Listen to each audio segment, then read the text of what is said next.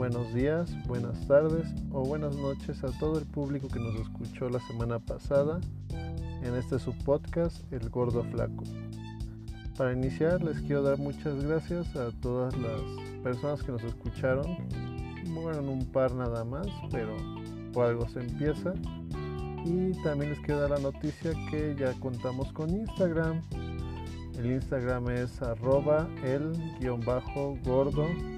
bajo Flaco1 para que ahí nos puedan acompañar cuando ustedes gusten. Para cualquier comentario, sugerencia o simplemente para decir que está horrible el podcast. Bueno, el día de hoy vamos a hablar de la película del año. Creo que la más esperada por todas y todos, que es la película de Bob Esponja. Una película que estaba proyectada para estrenarse en cines, pero que por la situación actual de la pandemia no llegó a los cines y solamente se quedó en, un, en la plataforma Netflix. Se estrenó justamente el viernes de la semana pasada, si no me equivoco. Fue una película que todos en general tienen unas expectativas muy altas, más no todo puede que se haya cumplido. Yo creo que lo mejor de la película fueron todos los cameos que hubo. Bueno, realmente nada más hubo tres. Uno fue el de Keanu Reeves, que en lo personal se llevó toda la película también por ahí hubo una pequeña participación y acto musical de Snoop Dogg que estuvo genial. Y también una aparición muy breve de Danny Trejo, mejor conocido como Machete, como el Diablo. Que wow. o sea, son actores, pues no, no los mejores que existen, excepto Keanu Reeves, que a mi parecer no es el mejor actor, pero sí es un actor muy carismático. Y bueno, yéndonos a la parte de la película, fue una película... Bueno, para mí no fue una película, más bien fue un capítulo largo de Bob Esponja. He visto en unas cuantas críticas que he escuchado y he visto que se quejan que que si es canónica, que si no, que se contradicen muchas cosas. Y Dios mío, no sé por qué dicen eso, si solamente es una caricatura, no, no es algo que lleve mucha continuidad. Quienes han visto Bob Esponja han visto que han presentado diferentes formas en que se han conocido Bob Esponja y Patricio, igualmente Calamardo, diferentes formas en que se han conocido. Arenita, me parece que nada más una vez han sacado cómo, cómo se conocieron ella y Bob Esponja, y aquí cambia todo el, toda esa historia. No sé si ya por fin quisieron darles un planteamiento de, cómo realmente se conocieron o si simplemente pues, se les fue a todos. En cuanto a la comedia, tienen sus momentos pues, muy cómicos. Yo creo que se queda corta a la comedia de las primeras temporadas de Bob Esponja y se van un poquito más a lo infantil que se ha vuelto en, en los últimos años. Sinceramente he dejado de ver un poco Bob Esponja. Si soy fanático, realmente si cambio la tele y los veo y con todo gusto me quedo viendo un par de capítulos. Pero ha cambiado mucho el humor y yo creo que por cómo ha evolucionado la sociedad. Ahorita como mucha gente se ofende muy fácilmente de, de algunos temas o de algunas bromas, ya se han limitado demasiado en, en cuanto a eso y se pudo notar un poco aquí.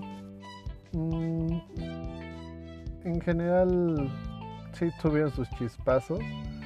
Lo que me ha gustado es que otros, unos, algunos personajes que dejaron un poquito de lado, por ejemplo la señora Puff, me ha encantado que saliera más o que tuviera una participación pues más grande porque solamente es visual, vemos que aparece en el fondo pero no no hacen nada realmente y para mí es uno de los mejores personajes que existen. También de parte de, de Don Cangrejo es otro personaje que también me agrada mucho y fue muy, muy poca su participación, inclusive cuando cuentan la historia de cómo conoció a Bob Esponja, no, nada más fue un flashback, o sea, puras imágenes, pero no, no lo desarrolló. Me había gustado mucho que se viera ahí cómo lo conoció, cómo le dio trabajo. Hubiera estado genial, pero bueno, no, no se puede todo en, en esta vida. Plankton y, y Calamardo, muy buena participación, regular.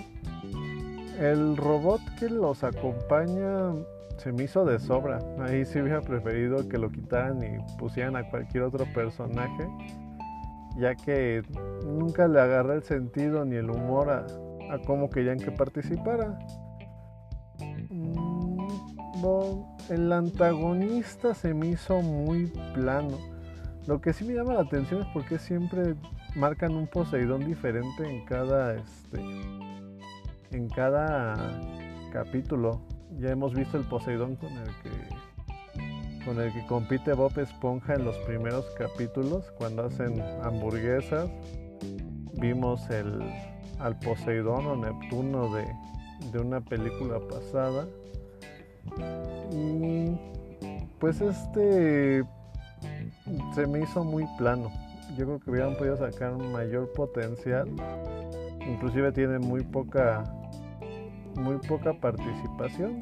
Hubiera estado bueno que apareciera un poquito más. Y por el tipo de personaje egocéntrico que le quisieron plantear, mm, yo creo que no, le sacaron el potencial. Hubiera sido mejor que, que lo manejaran de otra manera él. Su final no me agradó casi nada porque se pierde toda la, consistencia de la historia.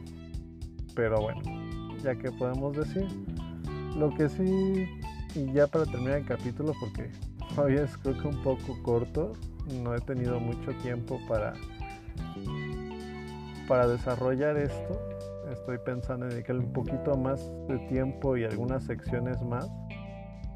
Y espero tener ese, ese tiempo y espero que les esté gustando un poquito lo que estoy lo que estoy haciendo. Espero en Instagram me puedan regalar sus comentarios. Y para concluir es una película que a los niños les puede gustar y a los adultos menores de 30 años por la nostalgia, porque hemos crecido viendo a Bob Esponja, les va a gustar. No vayan con expectativas muy altas a verla pero pueden pasar un buen momento. Si les sobra hora y media de su tiempo, véanla. Y si van con la vara muy alta, yo creo que cuando salen de la cantina del diablo es el momento perfecto para terminar la película. Bueno, público en general, les agradezco mucho y espero podamos llegar a más personas. Recomiéndanos estoy abierto a cualquier sugerencia.